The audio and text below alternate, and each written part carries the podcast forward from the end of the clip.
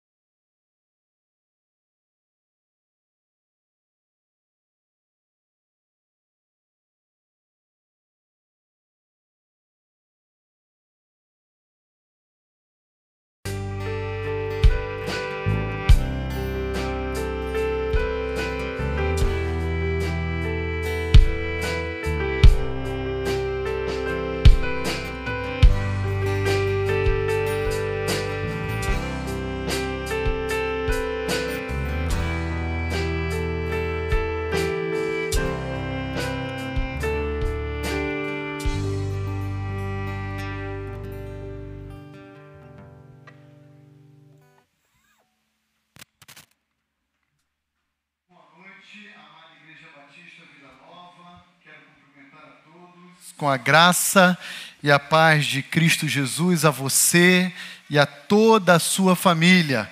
Boa noite também àqueles que nos acompanham na noite de hoje por meio dessa transmissão. Nosso desejo é que você igualmente seja alcançado pela graça e pelo favor de Cristo.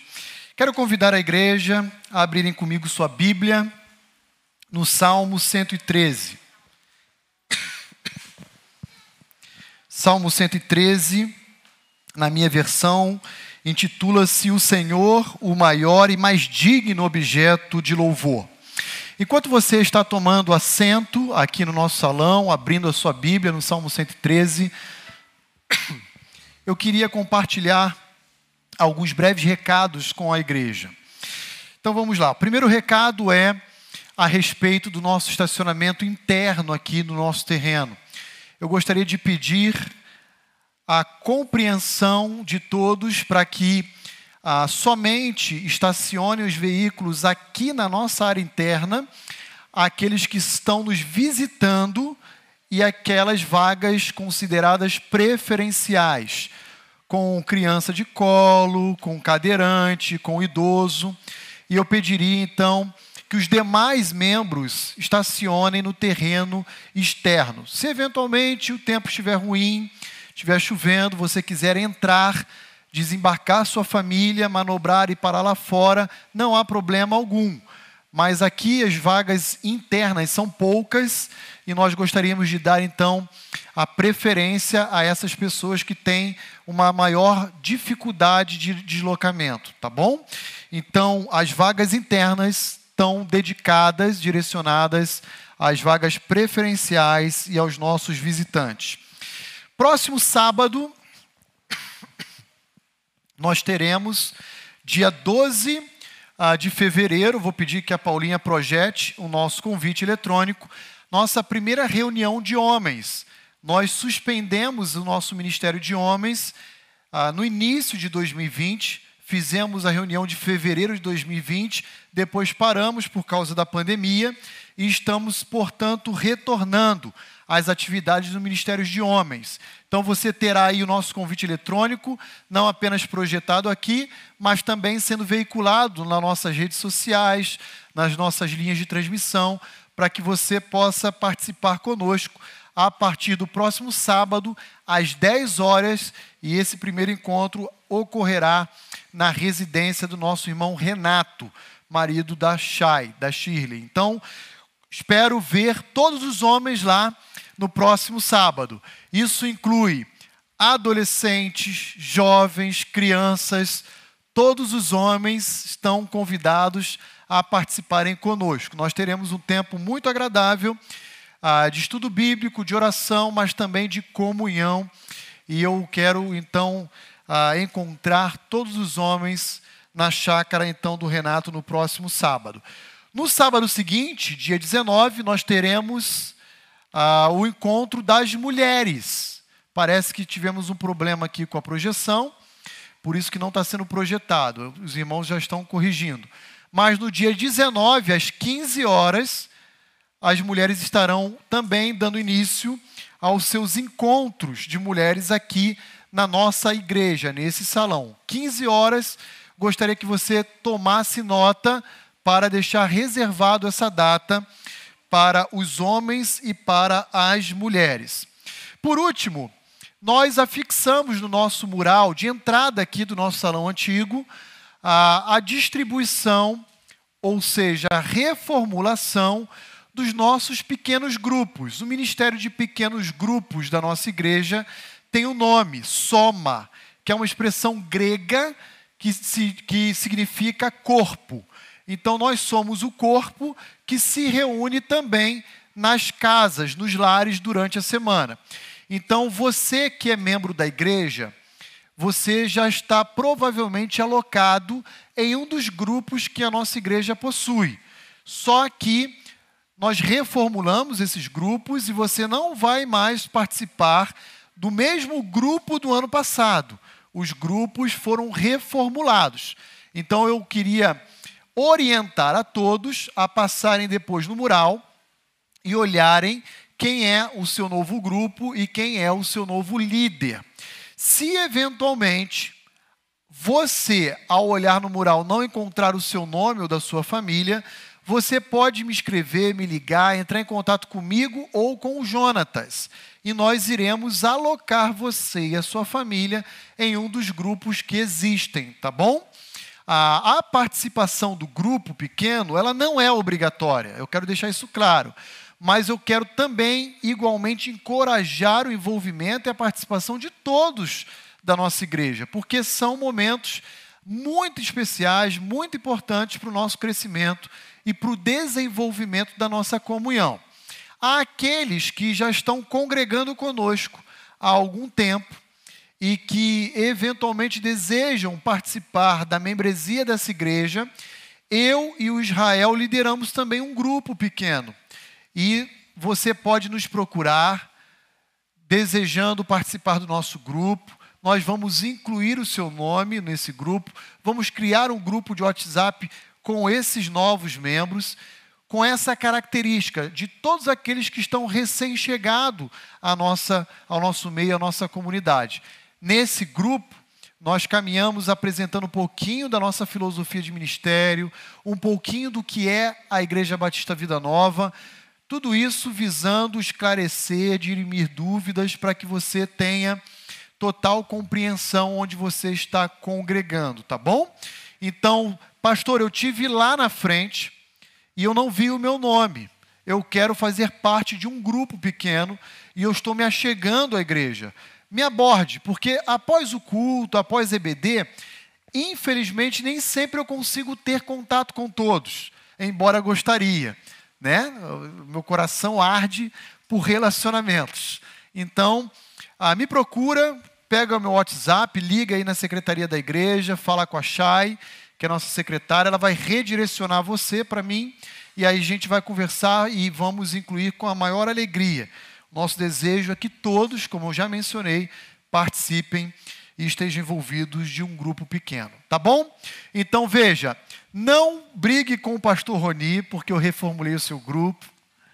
Não coloca o nome dele na boca do sapo gospel, tá bom? Porque eu sei que tem muita gente que vai reagir com essas mudanças. É natural, eu já estou acostumado com isso. Então, procura o pastor Roni, conversa com ele, eventualmente alguns ajustes podem acontecer e nós estamos sensíveis a esses ajustes. Tá? Nada é assim decretado, nada é imposto. Longe de mim praticar qualquer ato dessa natureza com qualquer membro dessa igreja, ok? Então vamos lá. Salmo 113 diz o seguinte: Aleluia! Uma expressão que significa louvado seja Deus, o Altíssimo. Louvai, servos do Senhor, louvai o nome do Senhor. Bendito seja o nome do Senhor agora e para sempre. Do nascimento do sol até ao ocaso, louvado seja o nome do Senhor. Excelso é o Senhor, acima de todas as nações, e a sua glória acima dos céus. Quem há semelhante ao Senhor, o nosso Deus, cujo trono está nas alturas, que se inclina para ver o que se passa no céu e sobre a terra. Ele ergue do pó o desvalido e do monturo o necessitado, para o assentar ao lado dos príncipes, sim, com os príncipes do seu povo. Faz que a mulher estéril viva em família e seja alegre mãe de filhos. Aleluia. O salmista abre e encerra o seu salmo louvando e bendizendo o nome do Altíssimo. E por todo o corpo desse salmo, o salmista faz a questão de reconhecer os poderosos atos de justiça de Deus sobre a vida do seu povo, inclusive atos sobrenaturais de transformar a estéreo em mãe de filhos, para que ela então possa celebrar juntamente com o seu lar, a sua família, o nome do Altíssimo. É com essa certeza, é com esse convite que eu gostaria de começar na noite de hoje o nosso culto, convidando a você também, a do local em que você se encontra, a inclinar a sua cabeça, fechar comigo os seus olhos, e nesse momento inicial do culto, você aí do local em que você se encontra, poder dizer ao Senhor: Obrigado a Deus. Obrigado pela semana que se encerra. Obrigado pela semana que se inicia. Obrigado pelo ano que está começando diante de nós. Obrigado pelas tuas bênçãos. Obrigado pela nossa família. Obrigado também pela existência dessa igreja e por tudo aquilo que o Senhor tem operado em nós e por meio de nós. Vamos orar?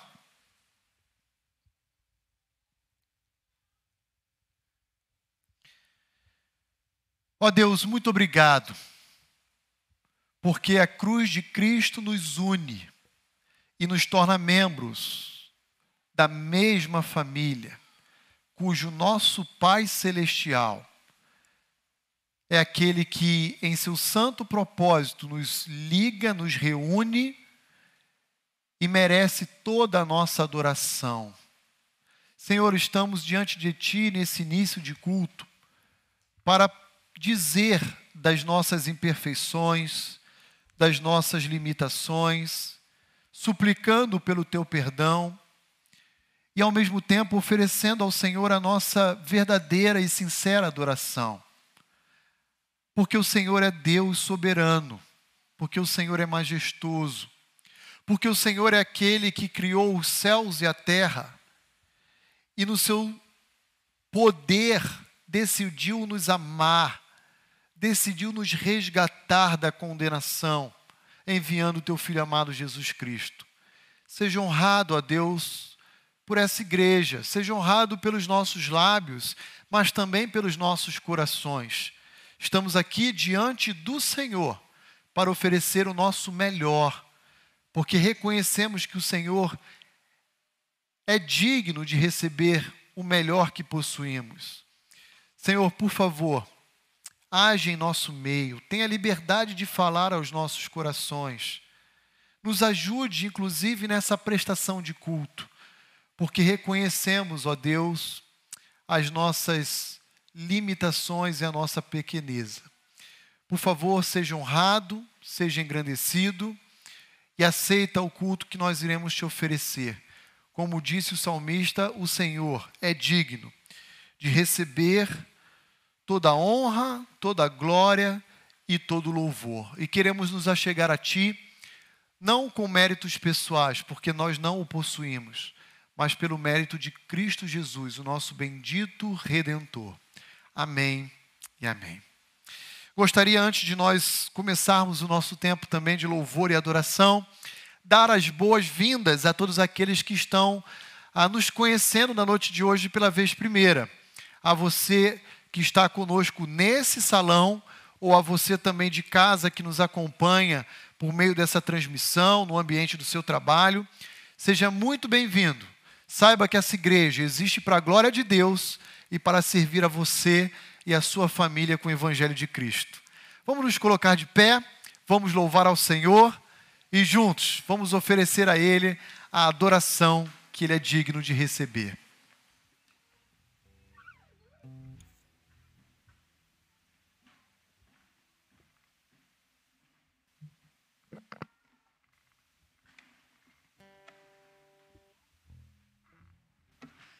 Muito boa noite, igreja. De novo aqui. Muito boa noite, igreja. Aê, sim, né? Esse igrejão não dá para ouvir direito, pessoal lá do fundo, né? Que bom estarmos aqui, que bom termos um tempo agora de louvor ao nosso Deus. Quero estender a vocês o convite que o salmista acabou de fazer no Salmo 113. Aleluia, louvai, servos do Senhor, venham, louvai o nome dele. Vamos juntos louvar o nosso Deus e queria convidá-lo a refletir nas letras das músicas que cantaremos. Essa primeira música vai fazer algumas perguntas que a gente sabe a resposta, né? Quem tomou o mar em suas mãos? Quem, quem é capaz de contar cada grão de areia? Quem que pode dar conselhos a nosso Senhor? Ah, quem é que sabe tudo? Quem é que pode ensinar algo a Ele?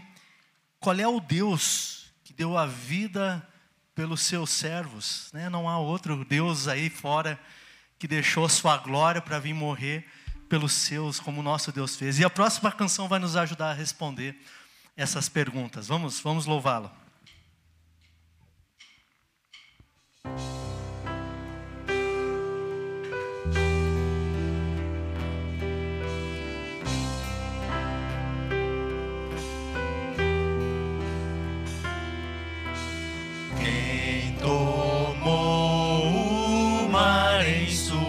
Mãos?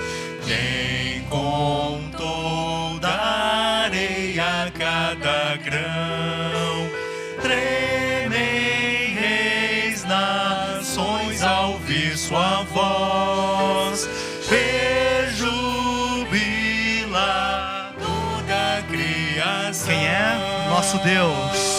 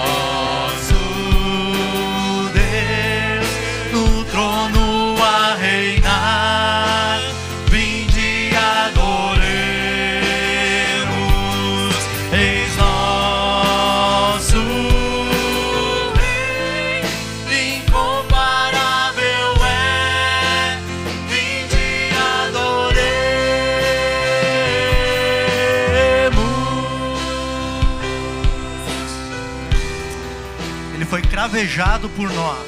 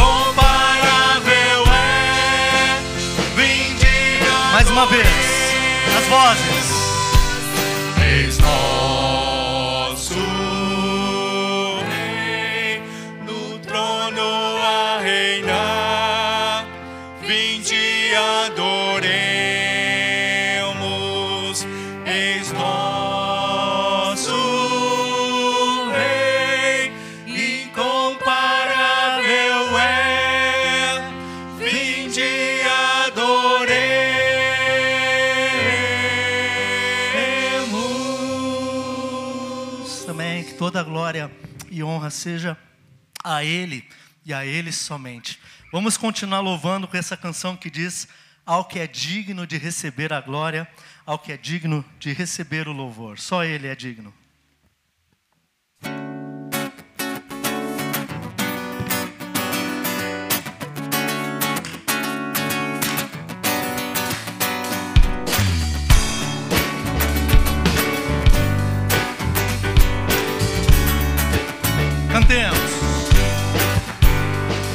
Que é digno de receber a glória, ao que é digno de receber louvor, ao que é digno de receber a glória, ao que é digno de receber Levante sua mão louvor.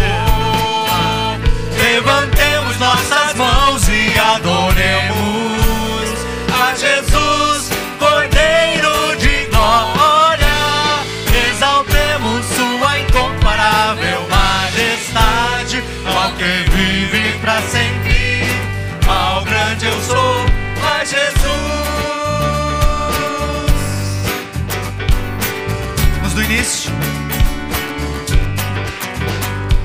que é digno de receber a glória, ao que é digno de receber louvor, ao que é digno de receber a glória, ao que é digno de receber louvor.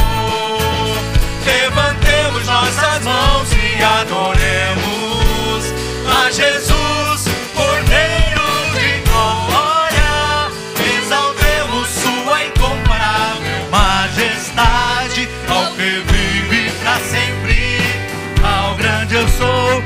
a Jesus. Mais uma vez. Levantemos nossas mãos e adoremos a Jesus, Cordeiro de glória. Exaltemos sua incomparável majestade, ao que vive para sempre, ao grande eu sou, ao que vive para sempre.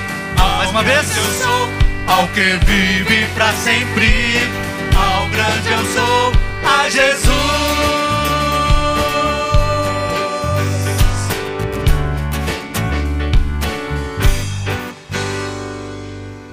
Amém. Vamos continuar louvando ao nosso Deus. E na próxima canção, você pode usar ela também para trazer a sua oferta, trazer a sua contribuição, caso você tenha se preparado para isso, planejado isso. Eu queria ler brevemente um texto que hoje na EBD pela manhã nós passamos ele muito, muito rapidamente. Está lá em Coríntios. 2 Coríntios 9, 7, que diz assim: vou ler o versículo 6. Lembre-se, quem lança apenas algumas sementes obtém uma colheita pequena, mas quem semeia com fartura obtém uma colheita farta.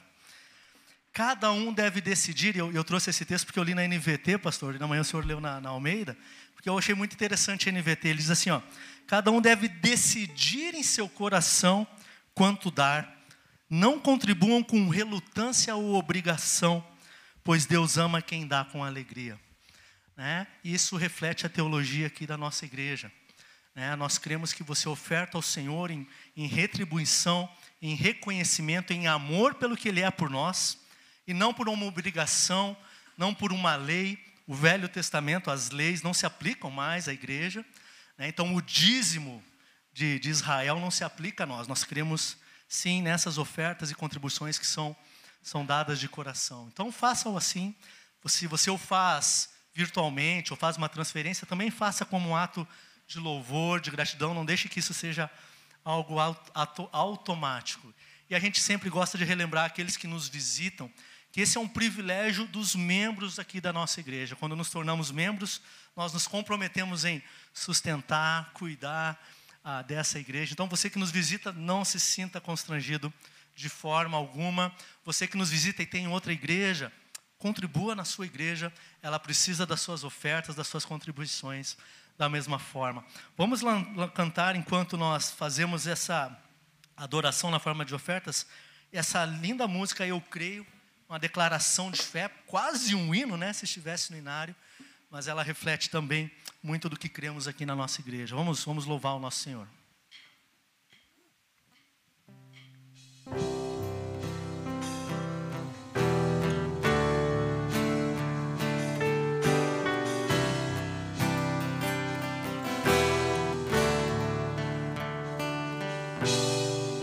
O nosso eterno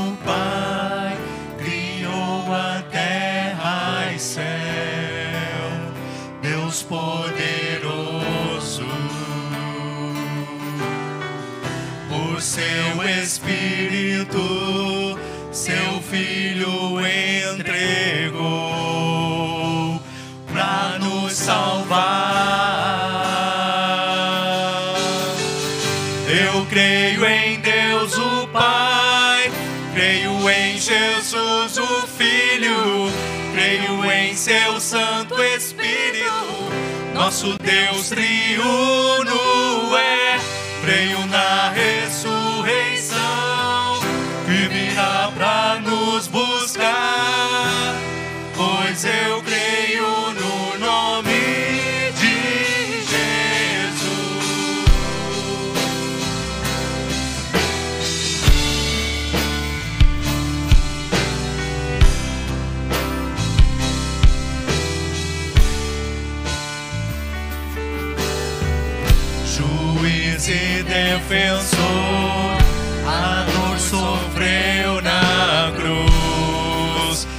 justificado.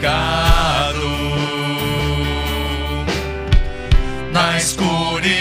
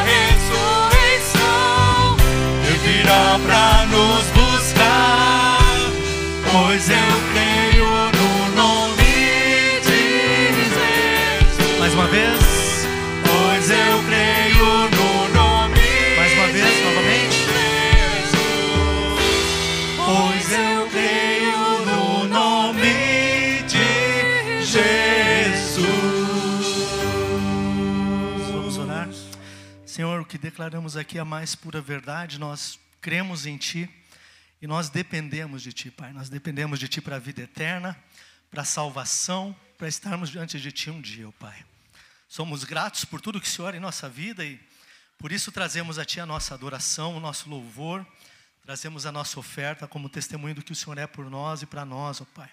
E esperamos que o Senhor o aceite, Pai, como adoração sincera e verdadeira nossa como indivíduo e nossa como igreja também, ó Pai. Louvamos o Teu nome sempre, no nome do Senhor Jesus. Amém.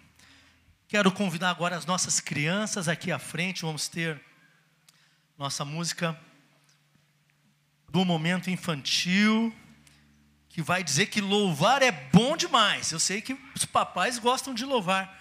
Vocês gostam de louvar aqui? Ó, olha aqui. Gosta de louvar? É bom cantar? Sim? Que vergonha aqui na frente. Vamos lá. Vem, vem. Dá para ir para outro lado aqui também, alguns, ó, vem para cá, ó. Tem mais espaço aqui, gente. Ó, vem. Ó, aqui, ó, vem para cá. Isso, tem mais lugar aqui. Pode vir, Gabi. Isso.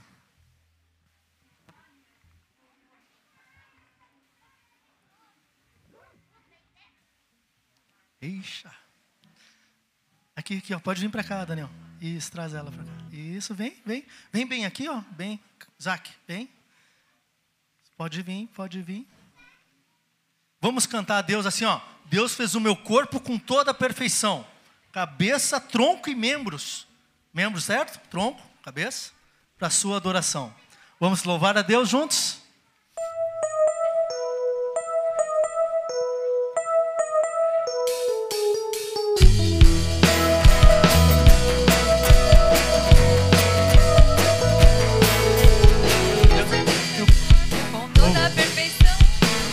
Vamos de novo, que o tio aqui se perdeu. O tio errou tudo, gente. O tio errou. O pessoal olhou, quando o pessoal olha pro tio, é que o tio errou, tá? Não é culpa deles. Vamos de novo, vamos lá. Muito rápido.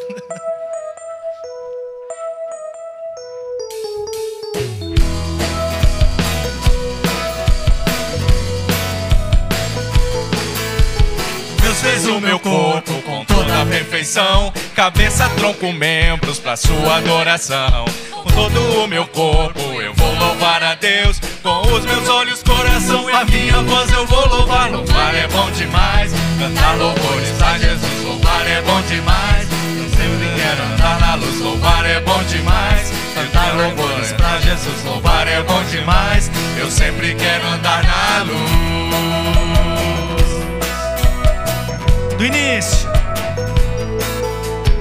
Deus fez o meu corpo com toda a perfeição, cabeça, tronco e membros para sua adoração. Com todo o meu corpo eu vou louvar a Deus, com os meus olhos, coração, com a minha voz eu vou louvar. Louvar é bom demais, cantar louvores a Jesus, louvar é bom demais. Eu sempre quero andar na luz, louvar é bom demais, cantar louvores a Jesus, louvar é bom demais. Eu sempre quero andar na luz. Eu sempre quero andar na luz. Mais uma vez. Luz. Tio Jonatas agora vai orar com vocês. Quem quer orar, vem aqui pra frente. Lá, com o tio Jonatas lá. Calma, calma. calma. Muita calma, tio Jonatas. Bom, meus irmãos, Vamos orar agora pelas nossas crianças. Não sei se vocês conseguem ver, tem uma galera aqui. Que bom que eles querem orar. Então, sem mais delongas, o Roni vai orar, o Ronizinho. Todo mundo vai ter oportunidade de orar, pode ser? Pode orar, Roni. Papai do céu, obrigado esse dia. Obrigado que a gente está aqui no culto. Obrigado que a gente está aqui junto. Obrigado por tudo que você fez. Obrigado. Obrigado por que as, as pessoas estejam aqui, os meus amigos e os amigos do, da, minha, da minha irmã também. E em nome de Jesus, amém. Deus, muito obrigado por nós estar aqui e, e, e que a gente volta para ir logo antes que a gente morra. Em nome de Jesus, amém. Papai do céu, obrigado esse dia, obrigado esse alimento. E que, que não tenha mais Covid e nem mortes mais. E que volte tudo. Em nome de Jesus, amém. Bom, mais alguma criança quer orar?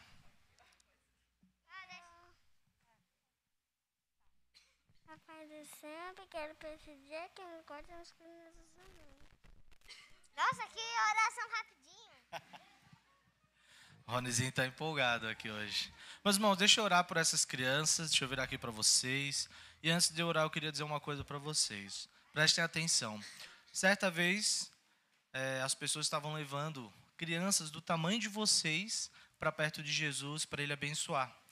Mas os discípulos de Jesus, que estavam ainda aprendendo né, muitas coisas, eles não queriam deixar as crianças se aproximarem de Jesus. Mas sabe o que, que Jesus falou? Falou assim: não, deixe que as criancinhas, os pequeninos, assim como vocês, venham a mim, porque deles é o reino dos céus. Jesus ama muito vocês, aproveite lá a classe de vocês, tá bom? Eu vou fazer uma oração e vocês saem por essa porta aqui, tá certo? Vamos fechar os olhinhos.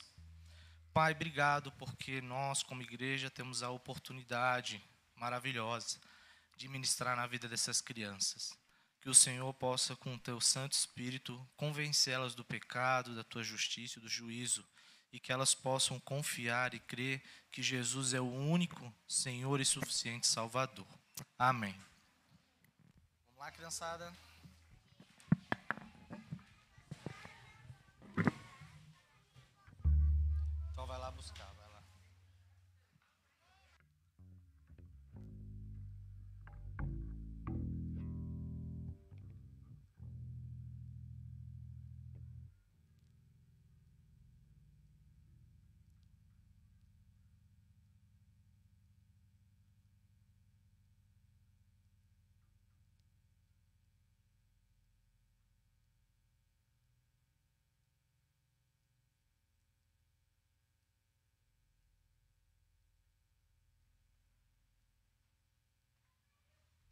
Boa noite, meus queridos irmãos. Bom estar aqui com vocês, com a minha família, novamente. Eu, a Meire e o Jojozinho, nós estávamos de férias, substituindo o pastor Roni, né? Ele voltou e eu saí de férias, estava na praia tomando água de coco, lá em Florianópolis. Estava muito bom, mas melhor é estar aqui com vocês. Meus irmãos, é, nós vamos ter o nosso momento de intercessão agora. Mas primeiro eu gostaria de agradecer, tá bom? Muito obrigado pelo carinho, pelo cuidado, pelas orações.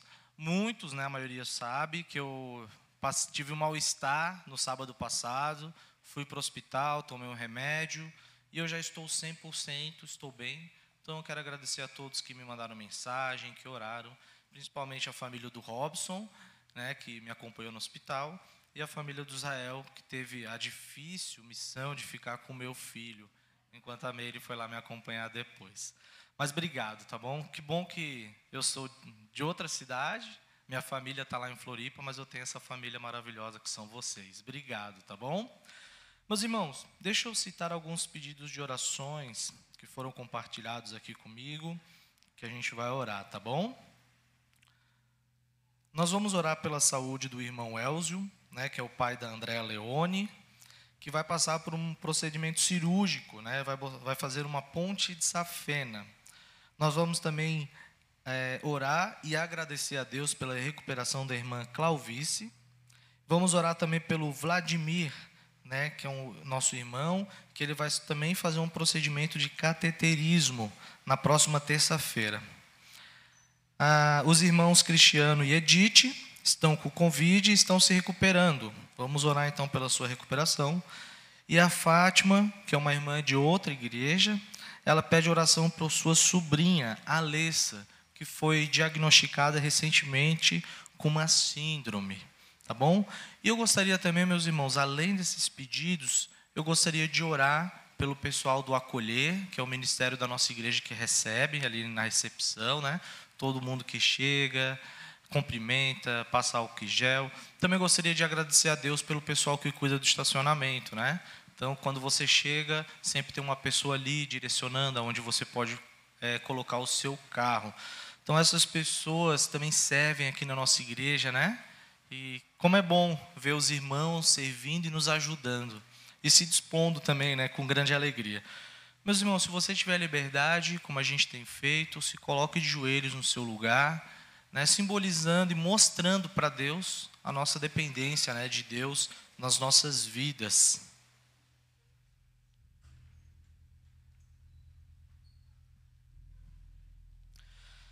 Pai amado, é, nós queremos nos prostrar aqui diante da Tua presença, porque Tu és digno de receber toda adoração da nossa parte, toda nossa humilhação também diante de Ti, reconhecendo que nós não somos nada sem Ti, nós não conseguimos viver, nós não podemos respirar sem a Tua graça. Obrigado, meu Deus. Nós também te louvamos porque acabamos de cantar que tu és o Rei, tu estás entronizado, sentado no teu trono, reinando sobre tudo e sobre todos. Reinos aqui nessa terra se levantam e caem, mas o teu reino é inabalável e ele permanece para sempre. E nós ansiamos pelo dia em que o nosso Senhor Jesus Cristo voltará e se assentará no seu trono aqui nessa terra, governando todas as nações. Nós desejamos ansiosamente por isso.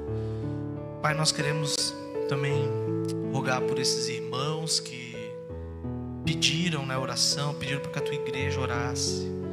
Obrigado por essa oportunidade que nós temos de orar uns pelos outros, exercitando aqui o amor cristão, a mutualidade. Eu quero orar pelo Elzio, né, que é o pai da nossa querida irmã Andréia, para que o Senhor possa abençoar nesse procedimento cirúrgico que ele irá passar, que o Senhor possa estar atuando ali com as mãos dos médicos, instrumentos, para que tudo ocorra bem, para que a sua saúde seja restabelecida. Eu gostaria também de orar pela irmã Clauvice, que está em recuperação depois de uma cirurgia. Que o Senhor possa ser com ela, que ela se sinta amada pela nossa igreja e amparada nesse momento também, e que essa sua, e a sua saúde possa ser restabelecida. Nós oramos também pelo irmão Vladimir, que irá passar por um cateterismo, para que também o Senhor possa estar com os médicos e providencie tudo para que possa ser executado com êxito essa cirurgia. Também Oro pelo Cristiano e pela Edith, para que eles se recuperem do Covid, para que não tenham nenhuma sequela e possam posteriormente estar aqui conosco, te adorando, num só espírito com a tua igreja. Oro também pela Fátima, pela sua sobrinha Alessa, que foi diagnosticada recentemente com uma síndrome, que ela possa ter tido o amparo que necessita e que ela possa confiar em Ti que mesmo em circunstâncias adversas o Senhor tem cuidado das nossas vidas e o Senhor tem providenciado, o Senhor tem guiado toda a história para o fim que o Senhor determinou, para a sua própria glória. Eu quero também, Deus, te agradecer especialmente pelos irmãos do Ministério Acolher, pelos irmãos que ficam ali no estacionamento, domingo após domingo, que tem nos servido aqui na nossa igreja. Obrigado, porque nós somos um corpo. É assim que o Senhor fala na sua palavra. Um é o pé, o outro é a mão, outro é o olho. Nenhum é mais importante que o outro. Todos fazem parte do, do teu corpo, que é a tua igreja. E Cristo é o nosso cabeça. Obrigado por esse privilégio que nós temos de poder te servir, Deus. Tu és digno disso. Que nós possamos, como igreja Batista Vida Nova, continuar te adorando em espírito e verdade, te servindo com amor, com dedicação, com zelo, com esmero, para que o teu nome seja exaltado cada vez mais e tu possa cada vez mais ser glorificado através da vida da tua igreja. Louvado seja o teu nome, Deus. Amém. Gostaria de chamar o pastor Roni.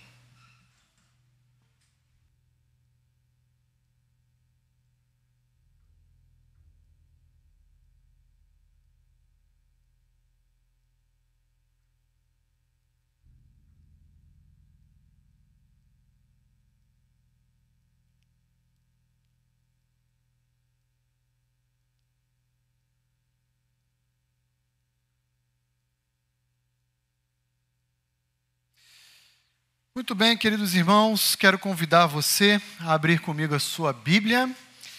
Na primeira carta do apóstolo João, estamos estudando as três cartas de João, ainda estamos na primeira, mas nós iremos abordar as três cartas na sequência.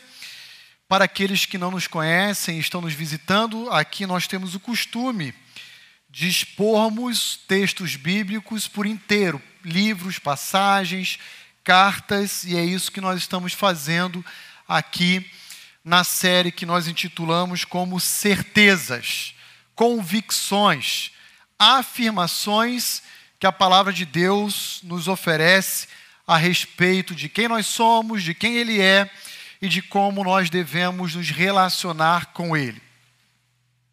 Existe uma dúvida que costuma assolar a mente e o coração de muitas pessoas, até mesmo de cristãos sinceros. E essa dúvida é a seguinte: como nós podemos ter certeza ou segurança da nossa salvação? Pastor, será que é possível que estejamos confiando as nossas vidas, crendo de uma forma errada? De tal maneira que a gente possa ser surpreendido mais adiante. Esse tipo de indagação, esse tipo de dúvida, ela não é exclusiva da nossa geração. Ao longo dos séculos, muitos indivíduos, muitos cristãos sinceros, já se encontraram tendo que responder a esse questionamento. Não à toa, que um famoso líder norte-americano, um expoente, chamado Benjamin Franklin, séculos atrás, disse, numa declaração totalmente ah, caracterizada de desesperança, que só há duas verdades infalíveis na vida. Uma delas é o imposto, e a outra delas é a morte. Que terrível, né? Imposto e morte, só coisa ruim mesmo. E ele estava dizendo: olha, num mundo de incertezas, num mundo repleto de inseguranças, eu só sei de duas verdades que não falham: a morte e o imposto, o tributo. Não é assim que a palavra de Deus nos ensina. E o apóstolo João, inspirado pelo Espírito Santo de Deus, orientado pelo Espírito de Deus, visando dar toda a segurança ao povo de Deus do primeiro século, vai dedicar agora uma parcela da sua epístola, uma parte pequena, inclusive, da sua carta, para nos oferecer total segurança a respeito da nossa salvação. Ele quer dirimir dúvidas, tirar o medo que assolava a mente e o coração de muitos cristãos do primeiro século e fazer calar de uma vez por toda toda a insegurança que nasceu no coração dos cristãos do primeiro século como fruto ou resultado da influência de uns desvios doutrinários. Desvios esses propagados por aquele grupo que nós já mencionamos anteriormente, chamado de gnósticos. Indivíduos que adentraram o seio da igreja com uma visão errada de Deus, de Cristo e do Evangelho. Então, João vai nos dizer nessa primeira carta que basicamente há duas grandes formas de enfrentar ou combater um desvio doutrinário. Primeira forma é desmentindo, desconstruindo, desmascarando os argumentos falsos ou falaciosos. E isso o apóstolo João fez já no capítulo inicial da sua carta e já no início do capítulo segundo. Mas há ainda uma segunda maneira de combater os desvios doutrinários. E é sobre essa que ele vai se apegar nesse momento, que é reafirmando as verdades do Evangelho, reafirmando aquilo que o Evangelho de Cristo assegura a mim e a você. Nesse sentido, quero convidar você então a olhar comigo os versículos 12 a 14 do capítulo 2 da primeira carta do apóstolo João. E nós iremos nos debruçar na seguinte pergunta: como nós podemos ter certeza da nossa salvação? Já de antemão, quero dizer que João vai nos dar três critérios objetivos para nos dar segurança da nossa salvação. Em primeiro lugar, nós não devemos nos preocupar com a condenação eterna, porque os nossos pecados foram perdoados perdoados por Cristo. Segundo lugar, porque nós temos um conhecimento verdadeiro a respeito de Deus e nós temos comunhão com Deus. E terceiro lugar, nós vencemos o maligno. Se nós pertencêssemos ao maligno, jamais conseguiríamos vencê-lo.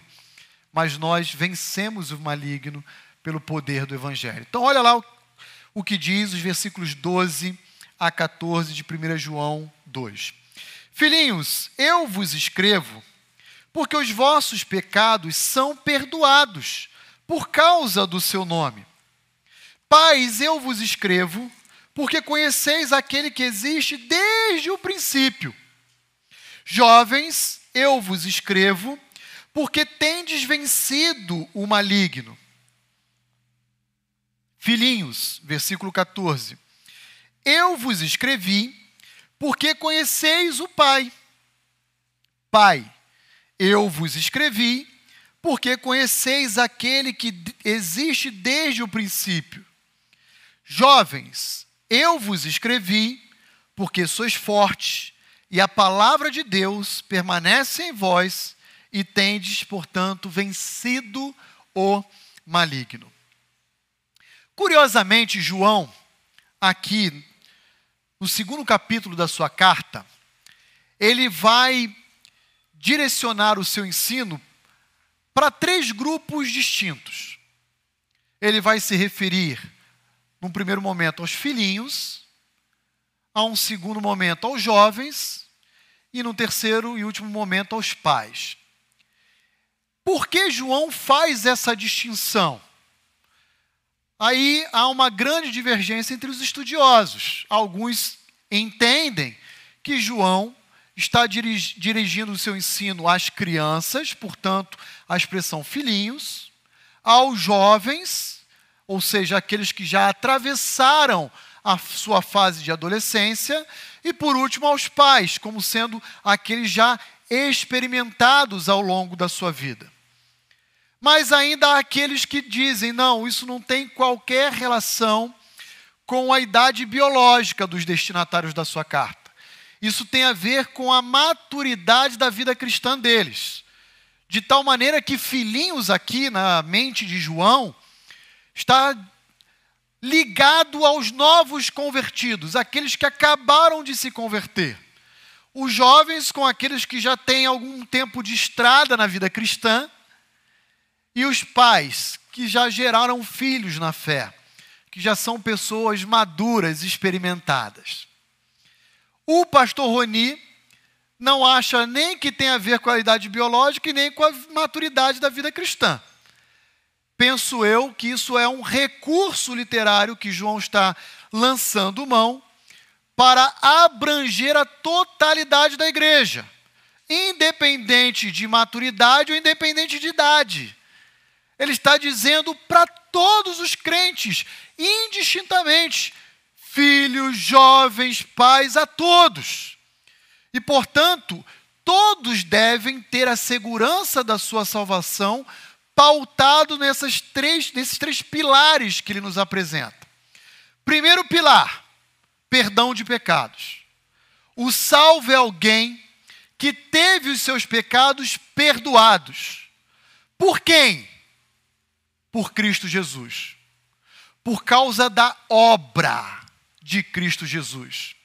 E isso é muito importante, queridos. E preste atenção no porquê que eu estou dizendo isso. E aqui vou falar de forma respeitosa, inclusive, porque entre a nossa audiência que nos acompanha, ou mesmo no nosso salão, podem ter pessoas provenientes do catolicismo romano. E meu objetivo aqui não é ofender ou agredir nenhum de vocês. Mas o fato é que, dentre a teologia católica, existe uma falácia de que, por exemplo, os clérigos ou os sacerdotes têm a capacidade de perdoar o pecado temporal dos fiéis. E o nome disso, na, no segmento católico, chama-se doutrina da absolvição clerical. Só que não é isso que a Bíblia ensina. Nenhum sacerdote ou clérigo é capaz de perdoar o pecado do homem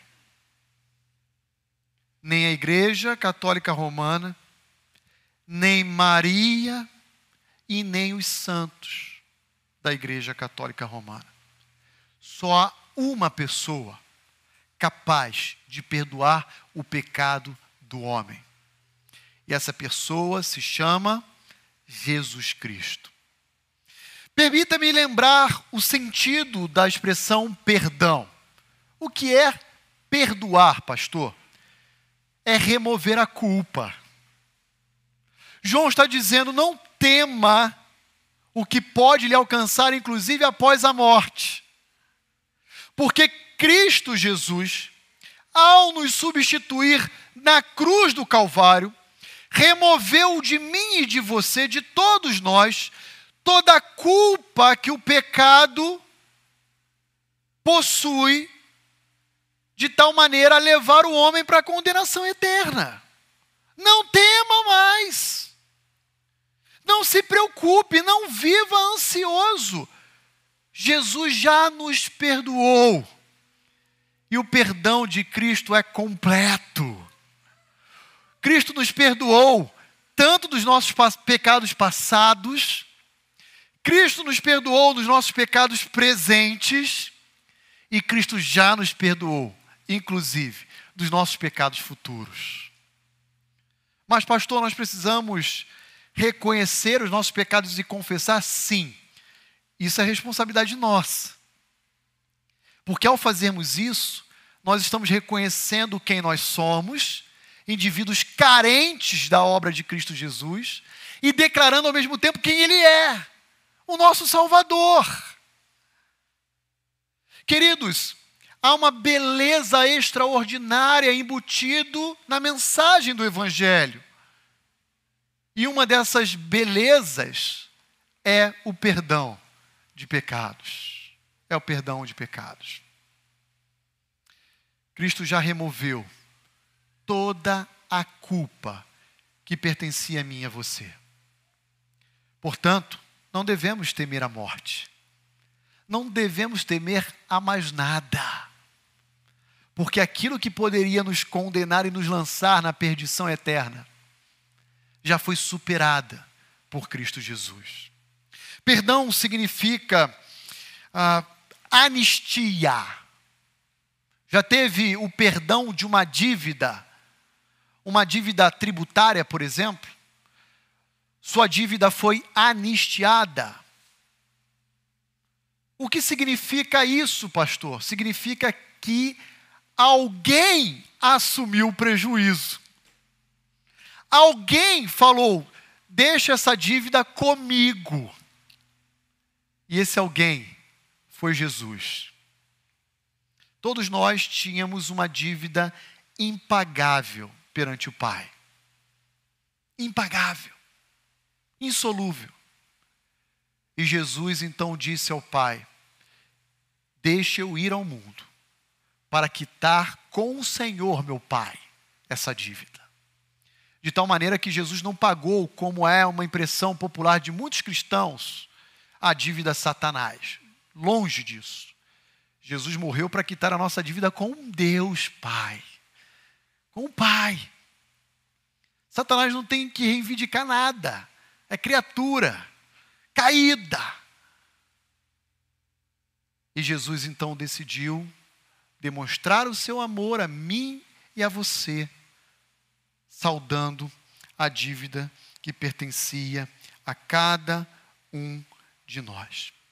Pois bem, pastor, e o que isso diz respeito com a minha vida? Como eu vivo essa verdade que João nos ensina no meu viver diário? Simples. O perdão que da parte de Deus foi oferecido a mim e a você deve ser o mesmo perdão que devemos oferecer aos nossos ofensores.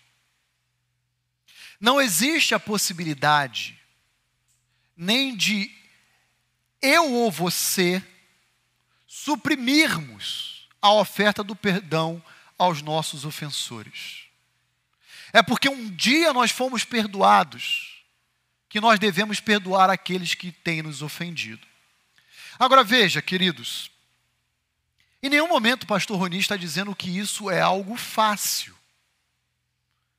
Não é isso que eu estou afirmando. Mas o que o pastor Roni está defendendo aqui, à luz de 1 João 2, 12, é que isso é algo necessário. Não é uma opção. Não podemos reter a oferta de perdão conosco. Não podemos assumir o lugar de Deus como juiz para julgar os nossos ofensores. E talvez para aqueles que já têm anos de vida cristã, tudo que eu estou falando não tem nenhuma novidade. Mas o desafio é viver isso na nossa vida cristã diária.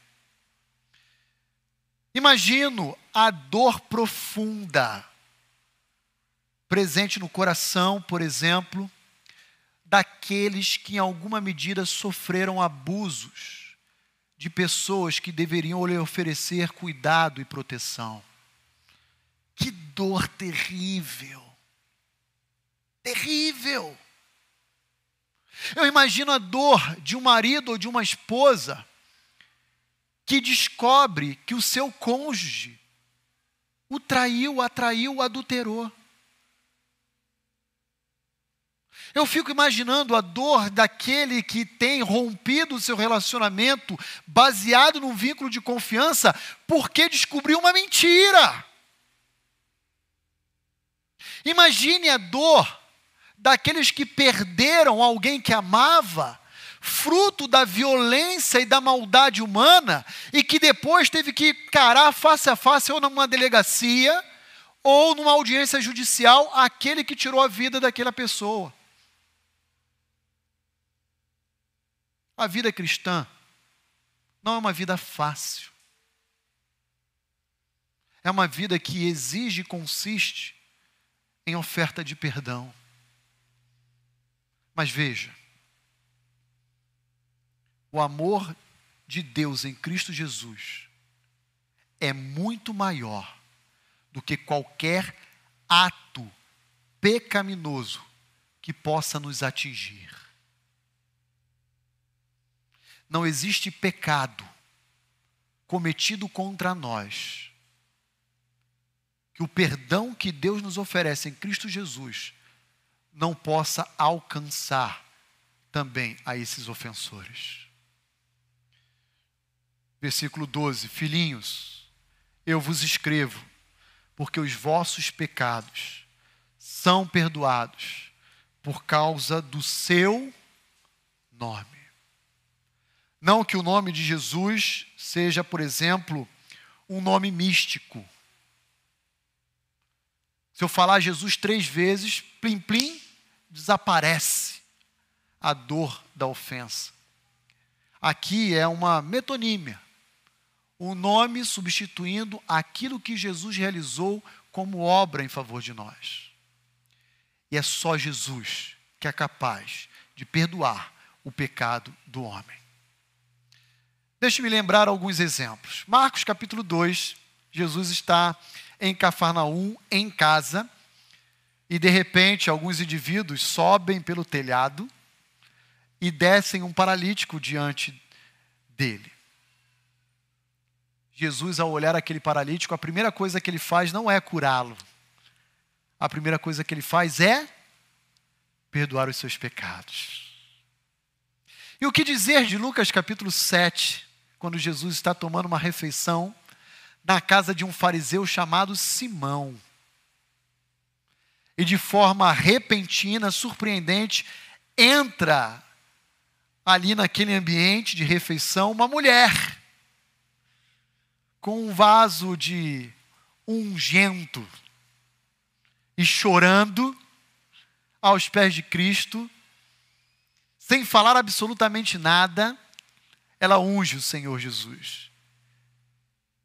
Todo mundo se incomoda com a presença daquela mulher. E diz: Ah, se Jesus soubesse quem ela era, essa mulher pecadora, provavelmente uma mulher com uma fama muito ruim entre os seus contemporâneos, se Jesus soubesse, ele não trataria ela com a dignidade como ele está tratando. E Jesus olha para aquela mulher e diz: Mulher, os teus pecados estão perdoados o meu pecado e o seu foi perdoado, porque Jesus Cristo removeu a culpa que pertencia a cada um de nós. Podemos ter a certeza e a segurança da nossa salvação? Sim, porque o apóstolo Paulo diz em Romanos 8:1 que pelo fato de Jesus ter removido essa culpa, já não há mais condenação que recaia sobre nós. Que recaia sobre nós. Prossigamos no texto bíblico, versículo 13 e o versículo 14. Aqui eu vou olhar a primeira, apenas a primeira parte de cada um desses versos, porque aqui nós encontramos um paralelismo. Olha só o que diz o verso 13a e 14a. Pais, eu vos escrevo, porque conheceis aquele que existe desde o princípio. Versículo 14a. Filhinhos, eu vos escrevi porque conheceis o Pai.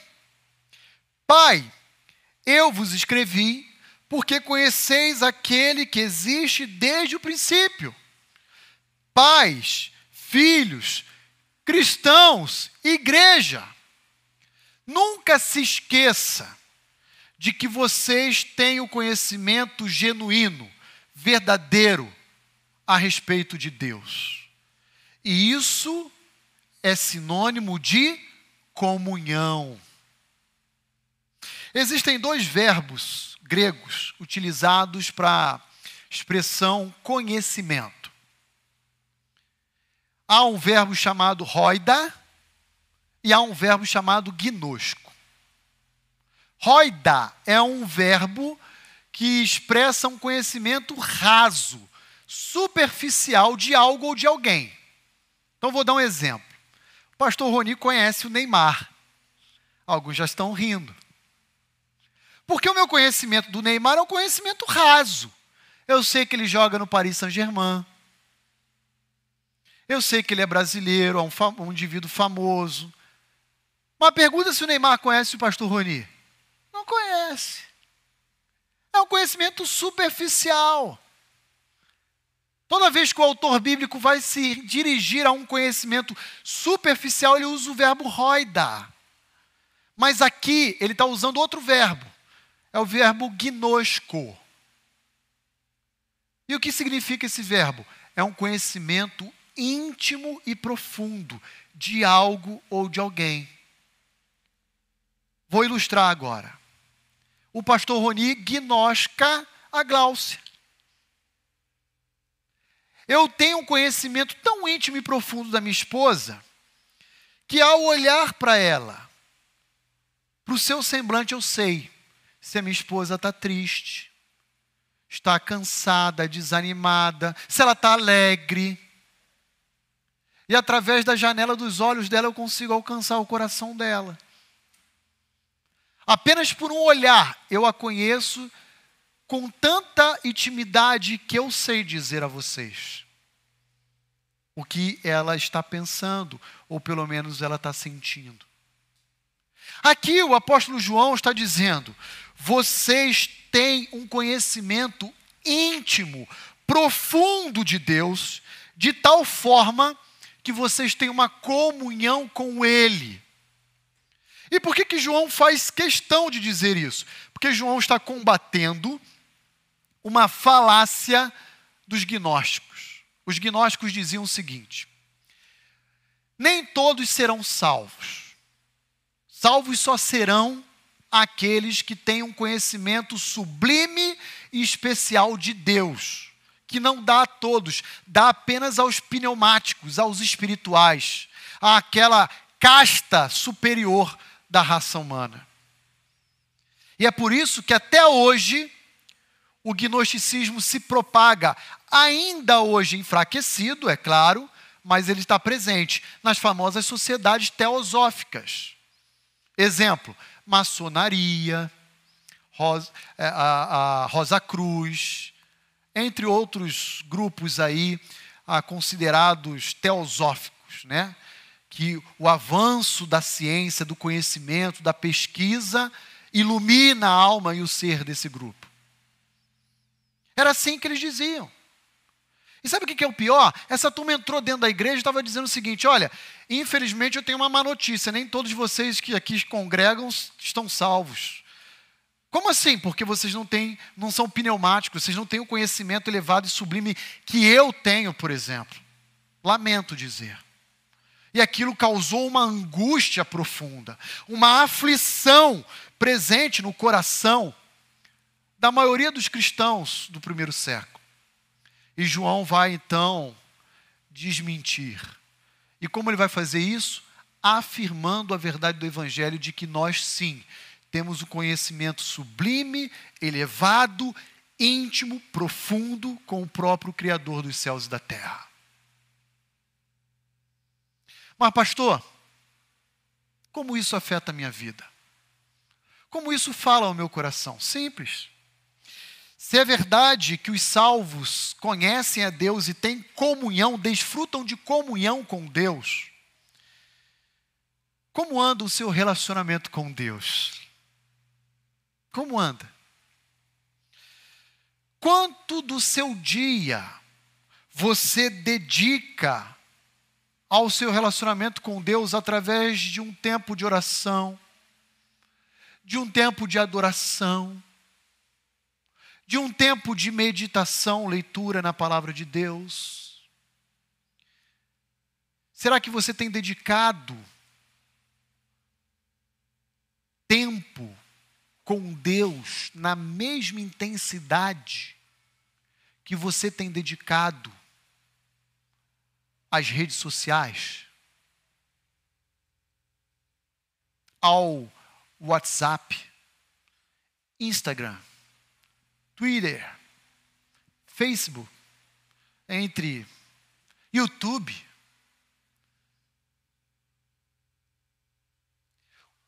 Qual o grau de relacionamento seu com Deus?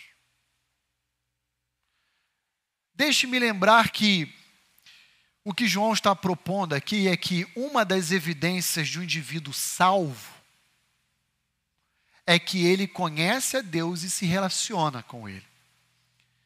E como diz o salmista, ele tem o seu prazer na lei do Senhor.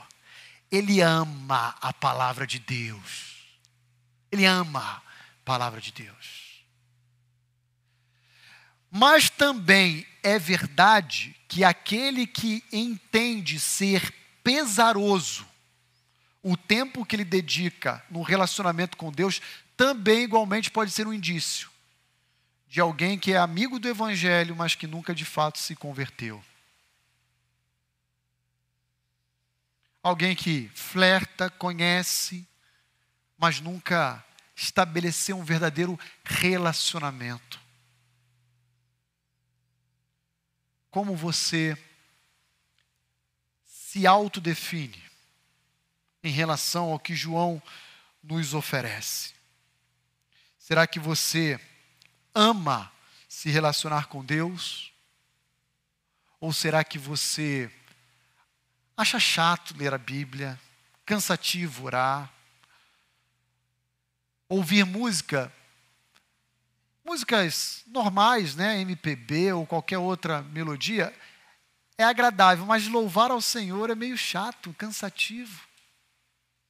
Dependendo da sua resposta, você mesmo, não eu, nem João, você vai se enquadrar em um indivíduo redimido ou não.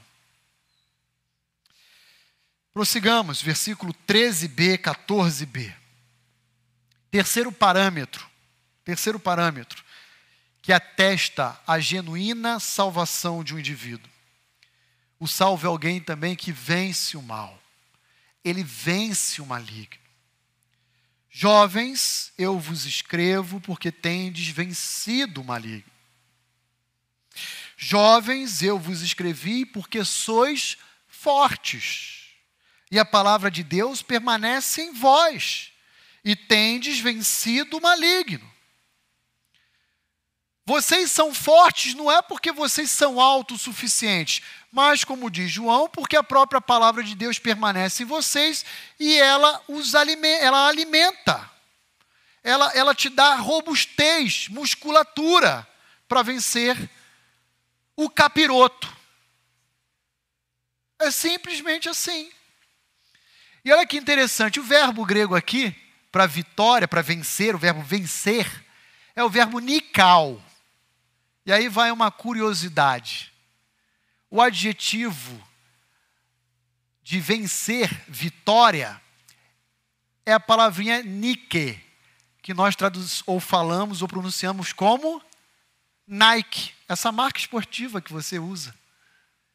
O que é Nike? É um símbolo de vitória. Portanto, quem usa Nike, né, Pedro? É alguém vencedor. É simples assim. E João vai dizer: queridos cristãos, nós não estamos debaixo de Satanás porque nós temos a palavra e o conhecimento de Deus. E esse conhecimento, essa palavra permanece em nós, nos dá robustez e nós vencemos o mal. Nunca venceremos o maligno por nós mesmos, mas temos à nossa disposição a palavra para vencer o maligno. Então, deixa seu dedo aí marcado, em 1 João 2, e vai comigo em Mateus capítulo 4.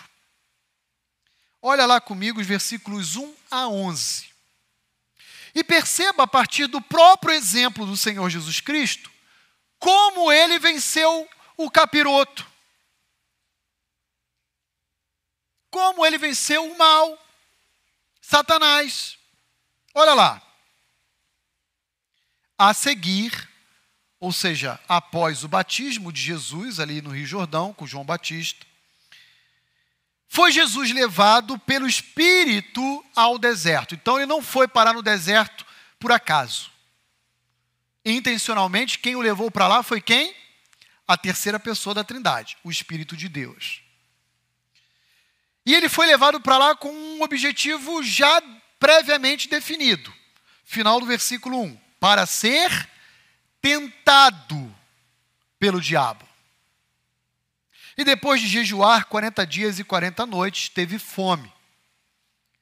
Então o tentador, aproximando-se, lhe disse: E é assim que Satanás age até hoje.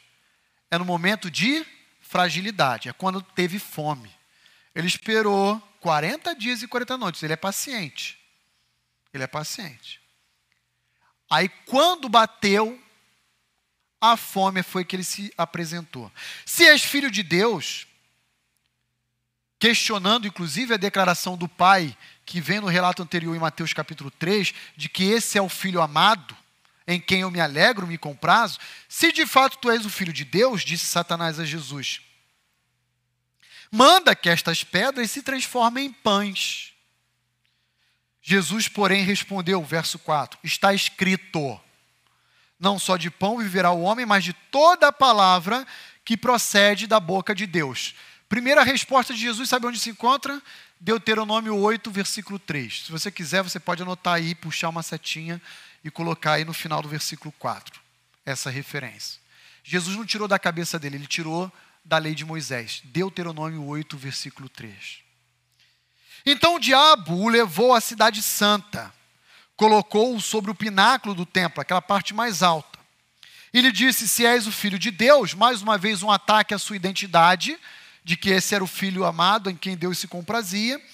Se és então filho de Deus, atira-te abaixo, porque está escrito: aos seus anjos ordenará o teu respeito que te guardem, e eles te sustentarão nas suas mãos, para não tropeçares em alguma pedra. Aqui Satanás astutamente vai jogar um salmo fora do contexto com Jesus.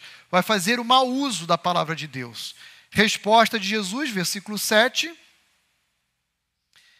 Também está escrito: Não tentarás o Senhor teu Deus. Deuteronômio 6, verso 16. Pode puxar outra setinha.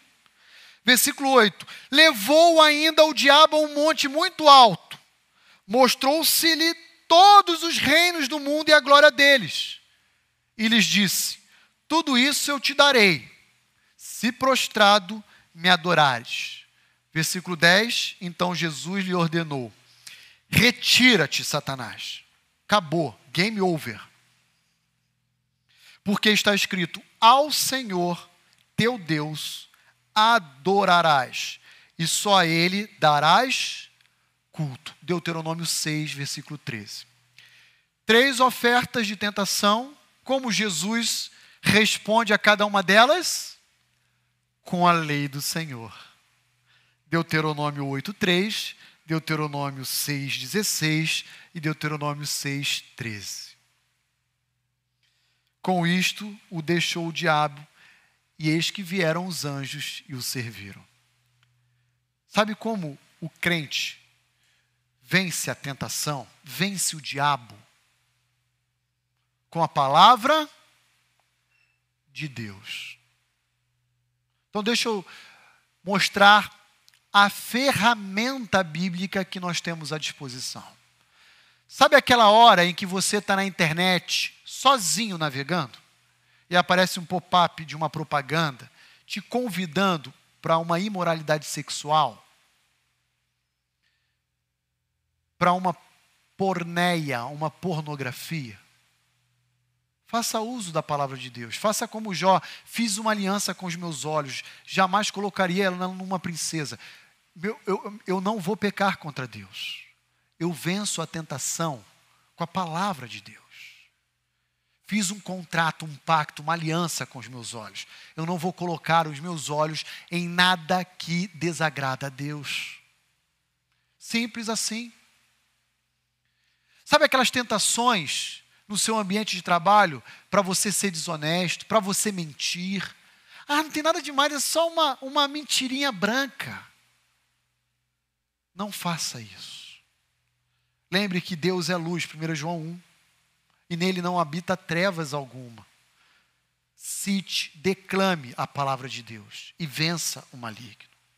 É assim que nós venceremos o mal.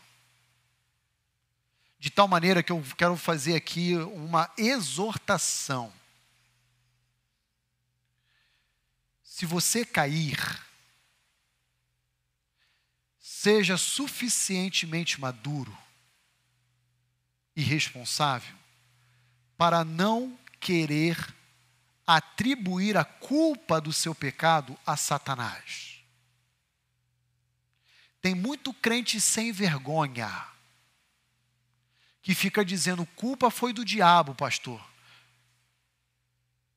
A culpa foi do diabo. O diabo nunca impõe nada sobre o crente. O que o diabo faz é oferecer. Isso ele oferece. Se eu te oferecer veneno para você ingerir, você vai, vai aceitar e vai beber? Vai ingerir? Não. Diga não a Satanás. Como? Com a palavra de Deus. Faça uso das sagradas escrituras. Agora, não vem dizer para mim que foi o encosto do rabo de saia, o encosto da mentira, o, de, o demônio do territorial de. Não fale isso. Nem para mim, nem aos seus. Porque isso vai evidenciar a falta de arrependimento presente no seu coração. Infelizmente, queridos, seria engraçado se não fosse triste. Porque isso é o que está acontecendo aí fora, ó, ó, aos montes. Aos montes. A pessoa cai e ela não fala que a culpa é dela. Não, foi por causa disso, foi por causa daquilo. Ela não reconhece, ela não se arrependeu, na verdade. E ela então tenta oferecer subterfúgios, desculpas, justificativas, como paliativos para o seu problema. Não vai resolver. Não vai resolver. Vamos olhar uma outra vitória que o povo de Deus pode adquirir. Vai comigo em Apocalipse capítulo 12. Agora eu vou usar um texto escatológico de um evento ainda futuro que haverá de acontecer no porvir. Não sabemos quando, mas João já recebeu essa visão e ele vai se cumprir no tempo e no espaço determinado por Deus. Apocalipse 12. E olhe mais uma vitória do povo de Deus. Olhe comigo o que consta nos versos 7 a 12 de Apocalipse, capítulo 12. Isso aqui é um evento futuro, tá, irmãos? Um evento que cronologicamente está situado na metade do período tribulacional, ou seja, três anos e meio de falsa paz já havia passado aqui na terra. Agora o couro vai comer, por causa desse episódio aqui. Olha lá. Houve peleja no céu. Miguel e os seus anjos pelejaram contra o dragão. Também pelejaram o dragão e os seus anjos. Todavia não prevaleceram, nem mais se achou no céu o lugar deles. E foi expulso o grande dragão. Pastor, quem é esse grande dragão? João vai dizer para nós. Olha aí, ó, na sequência. A antiga serpente, lembra lá do Éden? Que se chama Diabo e Satanás, acusador e adversário. O sedutor de todo o mundo. Sim, ele mesmo foi atirado para a terra, e com ele os seus anjos, os anjos caídos. Então eu ouvi grande voz do céu proclamando: Agora veio a salvação Agora veio o poder, o reino do nosso Deus e a autoridade do seu Cristo. Por quê? Porque foi expulso de lá, de lá das regiões celestiais, quem? O acusador dos nossos irmãos. O mesmo que os acusa de dia e de noite diante do nosso Deus. Então, deixa eu falar uma coisinha aqui para vocês. Enquanto esse episódio de Apocalipse 12 não se cumprir, adivinha onde transita Satanás e os demônios? Aqui na terra e lá no céu. Como foi na época de Jó, na presença de Deus. E aqui no futuro, João está tendo a visão, dizendo que ele ouviu os santos dos céus, dizendo juntamente com os anjos, até que enfim isso acabou, porque agora definitivamente eles foram banidos de lá. Acabou, aqui eles não pisam mais. Deus foi muito paciente e longânimo, mas agora eles não vão voltar mais aqui. E o que, que eles faziam enquanto estavam nas regiões celestiais? Olha lá, acabamos de ler, versículo 10. Acusavam os santos. Que santos são esses? A igreja, nós e acusava de dia e de noite. Ou seja, intermitentemente, todo o tempo. Olha lá, Senhor, o Senhor disse que comprou César? Olha o César lá. Olha lá, esse, esse pastorzinho aí chamado Roni, que está falando mal de mim lá para a tua igreja. Quem ele pensa que é? Já já eu vou pegar ali o dedo da Paula ali e vou dar um enter naquele PowerPoint. E ele fica ali, ó, acusando dia e noite a todos nós. Esse, essa é a atividade de Satanás. Se opor ao povo santo de Deus. Mas o texto não para por aqui. Aliás, eu, eu nem cheguei onde eu precisava chegar. Então, olha lá comigo, versículo 11. Eles, pois, eles quem? Os nossos irmãos, os santos, os salvos. Eles, pois, o venceram, venceram Satanás. Ele foi derrotado lá por Miguel e seus anjos e foi derrotado também pelos mártires da tribulação. Por quê? Por causa do sangue do cordeiro e por causa da palavra, do testemunho que eles deram e mesmo em face da morte não amaram a sua própria vida.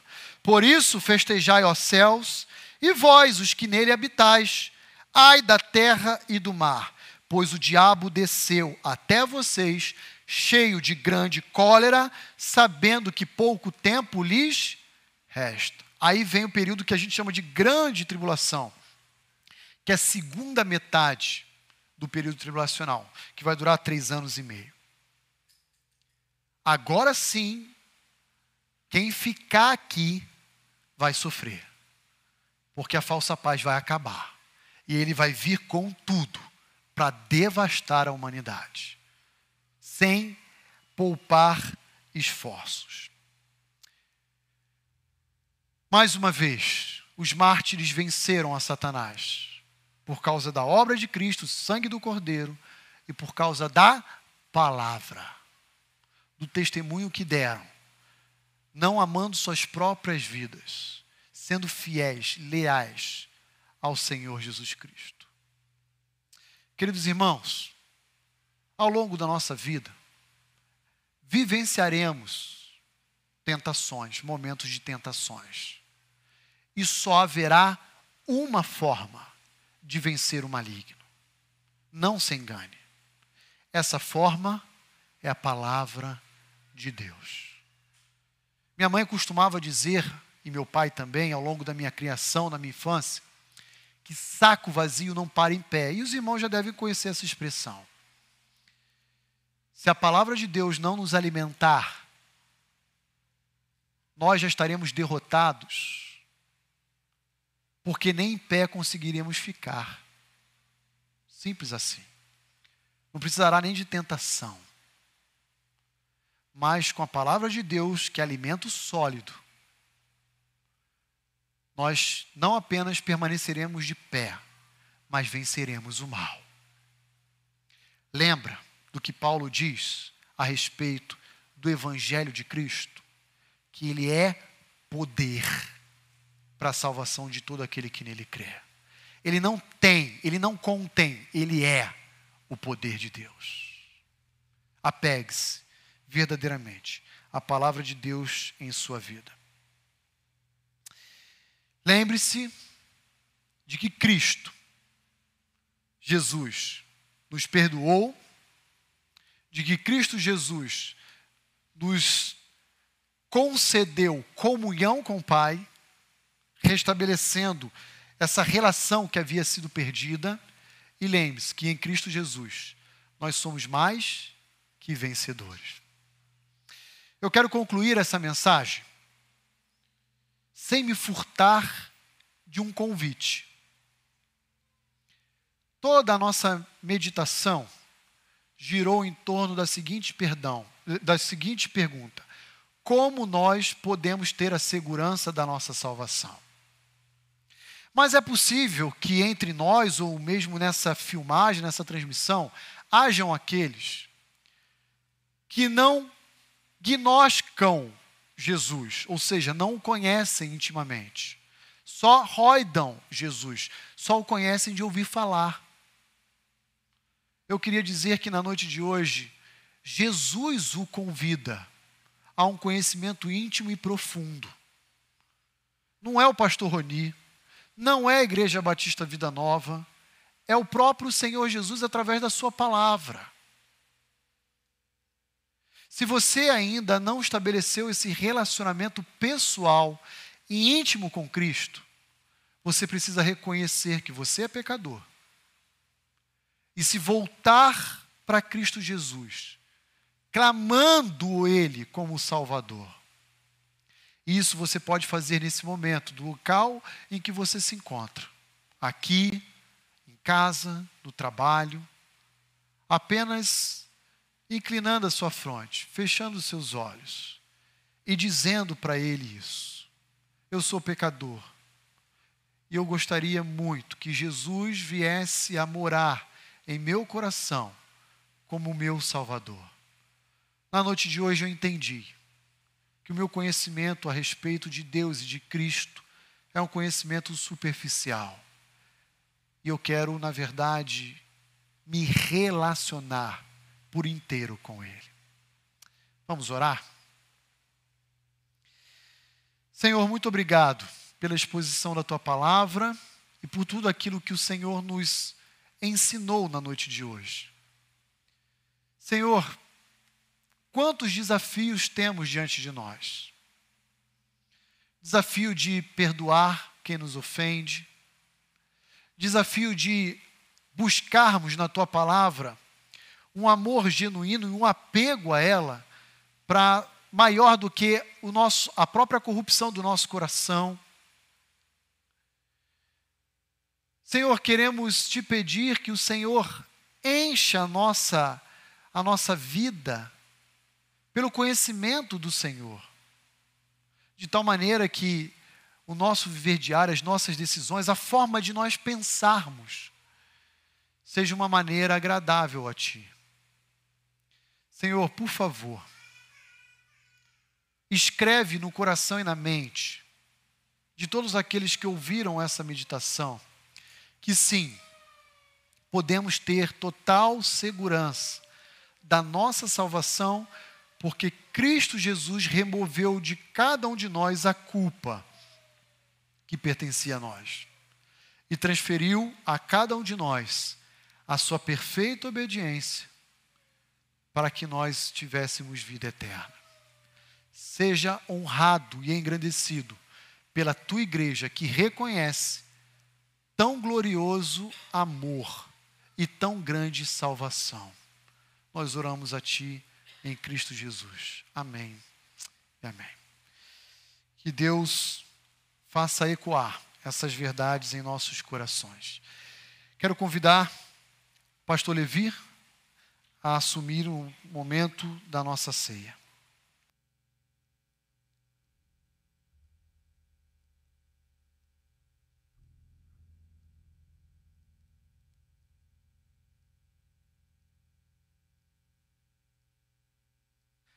Que grande privilégio que temos né, de participar desse banquete espiritual, né, do qual também agora quero convidar todos a participarem ah, dessa mesa, mesa do Senhor, né, onde celebraremos a ceia do Senhor.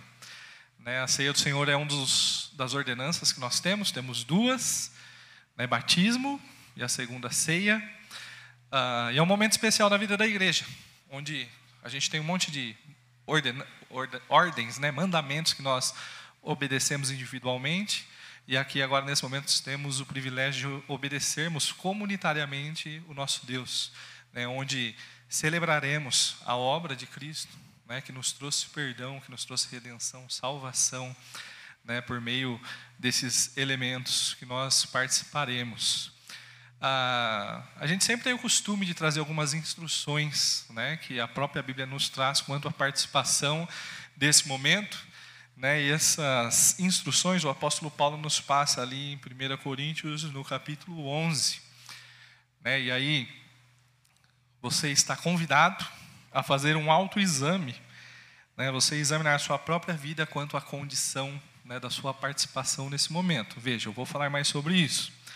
Né? O primeiro elemento que Paulo traz para a gente, quanto à participação da ceia do Senhor, é que a ceia do Senhor é para crentes em Jesus Cristo. São pessoas que já receberam Jesus como seu Salvador. Tá? Esse é o primeiro critério. O segundo critério que nós temos, ah, quando nós olhamos 1 Coríntios 11, a partir do versículo 17, a gente vai ver o apóstolo Paulo trazendo uma grande ênfase quanto à reunião dos crentes, quanto à comunhão, à participação do crente dentro do corpo. Né? E isso por meio dos de verbos substantivos ali, reunir. Né? Então a gente vê que os crentes estavam reunidos como um corpo. Né? Então, o segundo critério para que você avalie é que você está em comunhão com o corpo de Cristo. Veja, ah, pode ser que você esteja visitando, pertença a uma outra comunidade, né, e aí então você é convidado a participar da mesma maneira, né, desde que você esteja em comunhão com o corpo de Cristo na sua igreja, tá? E aqui a ideia é de que você tenha vínculo com uma igreja local, que você esteja sobre a autoridade, as autoridades eclesiásticas instituídas por Deus nessa comunidade, onde você pode desfrutar dos mandamentos de mutualidade, ser edificado e assim por diante. Né? E o terceiro elemento que nós temos aqui, em 1 Coríntios 11, é quanto a discernir bem o corpo. A gente já teve o privilégio de estudar 1 Coríntios alguns anos atrás, né? e era uma igreja onde tinha muitas divisões, e isso se expressava também no momento da ceia.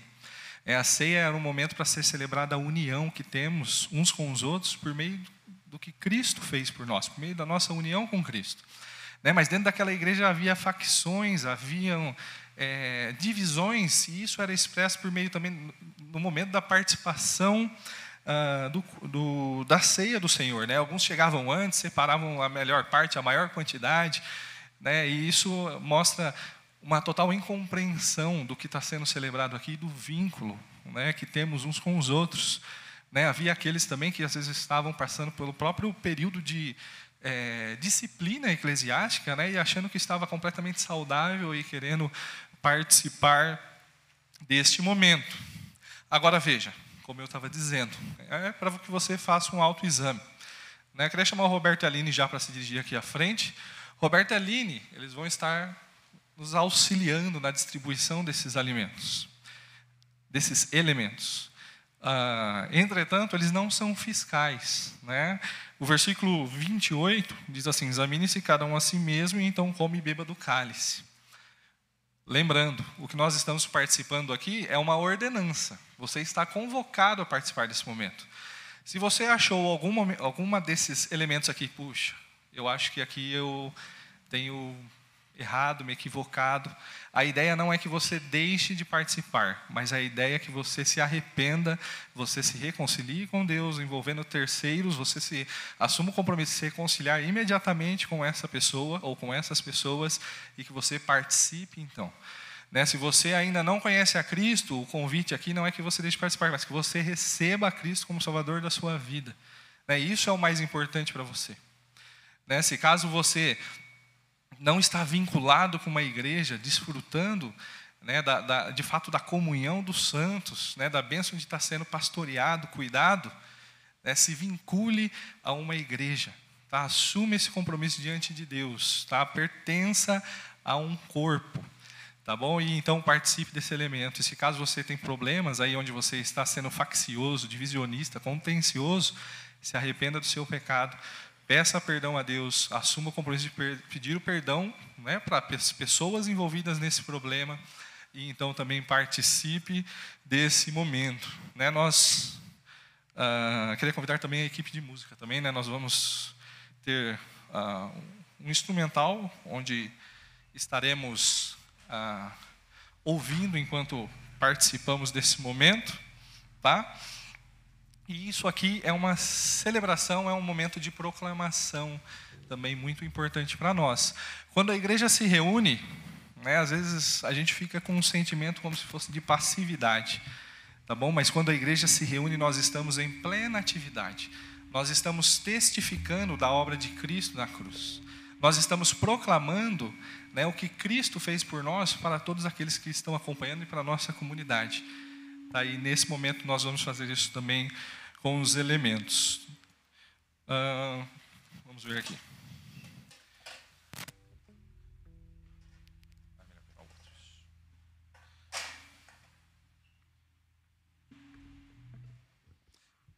Enquanto ouvimos a música, nós vamos pegar né, o vinho e o cálice, né, são elementos aí da nossa ceia, tá?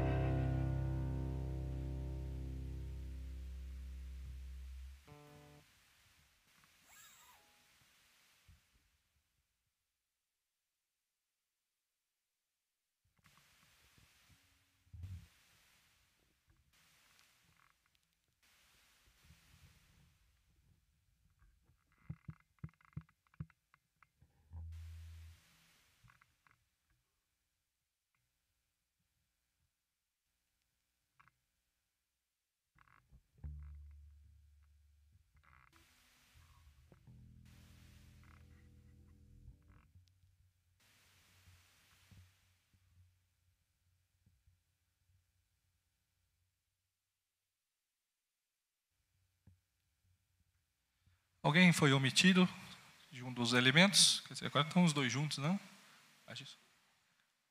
Não? Ok.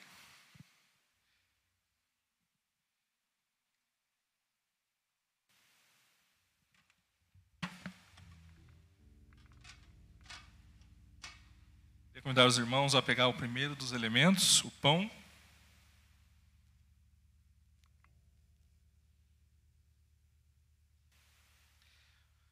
Pão é o primeiro elemento, representa o corpo de Cristo.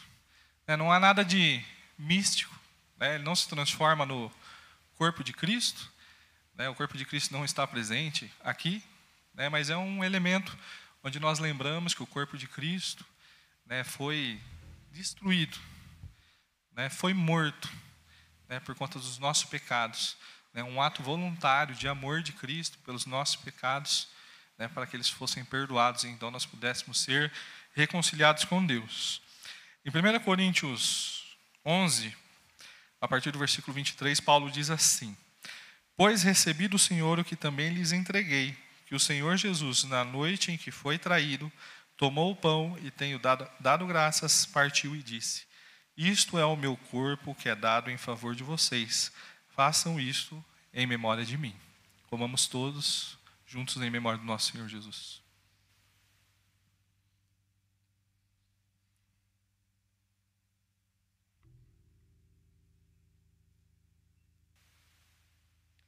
Senhor Deus, muito obrigada por ter enviado o teu filho Jesus para se sacrificar por nós, ó Deus.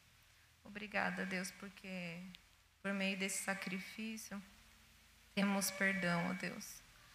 Obrigada por este momento aqui, que relembramos, ó Deus, esse sacrifício de entrega por nós, ó Deus. Em nome de Jesus que eu oro e agradeço. Amém.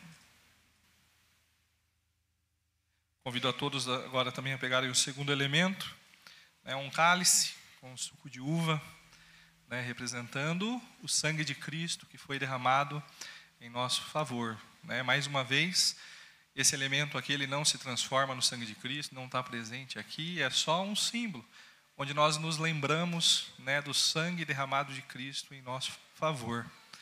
né. Ah, seguindo o texto, né, versículo 25, Paulo diz: Da mesma forma, depois da ceia, ele tomou o cálice e disse: Este é o cálice da nova aliança no meu sangue.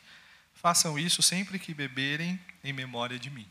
Bebamos todos juntos, então, em memória do nosso Senhor Jesus.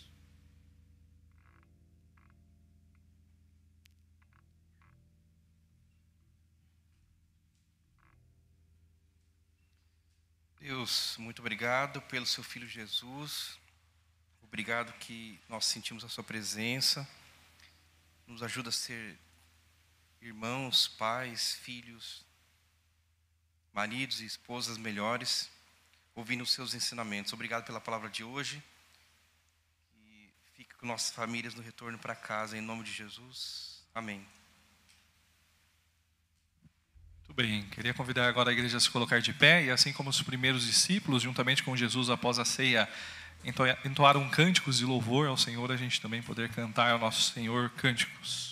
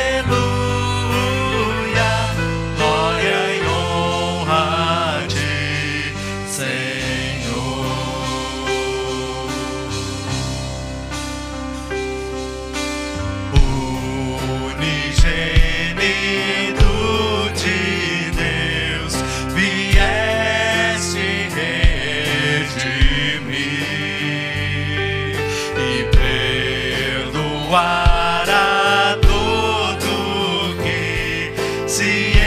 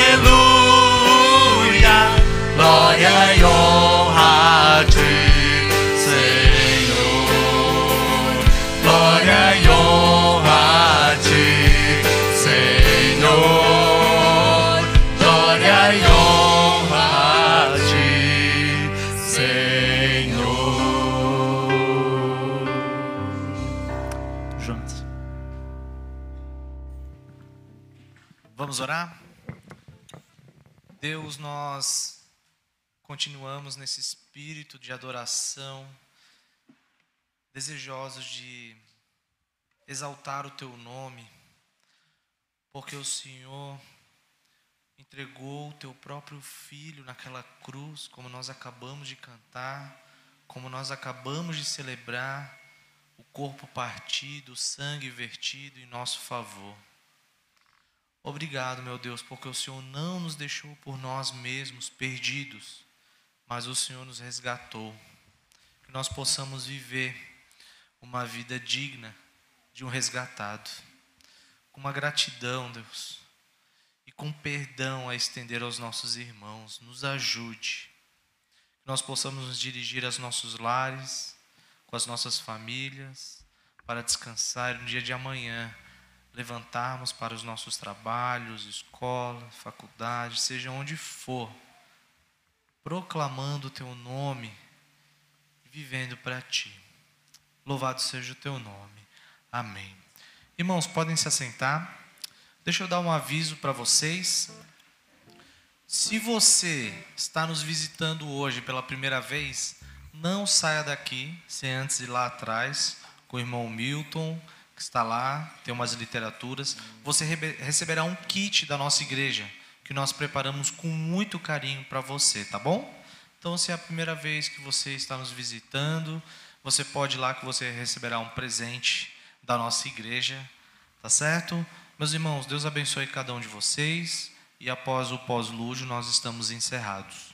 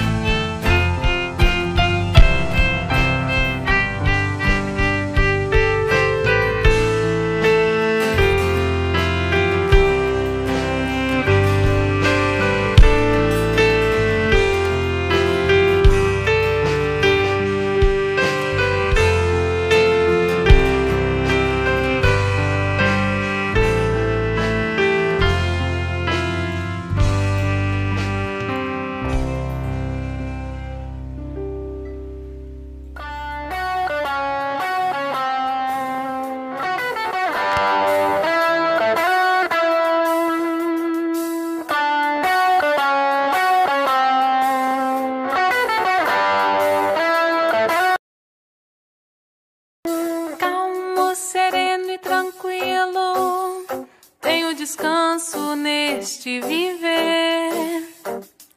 Estou devo um amigo, e só por ele eu pude obter. Calmo, sereno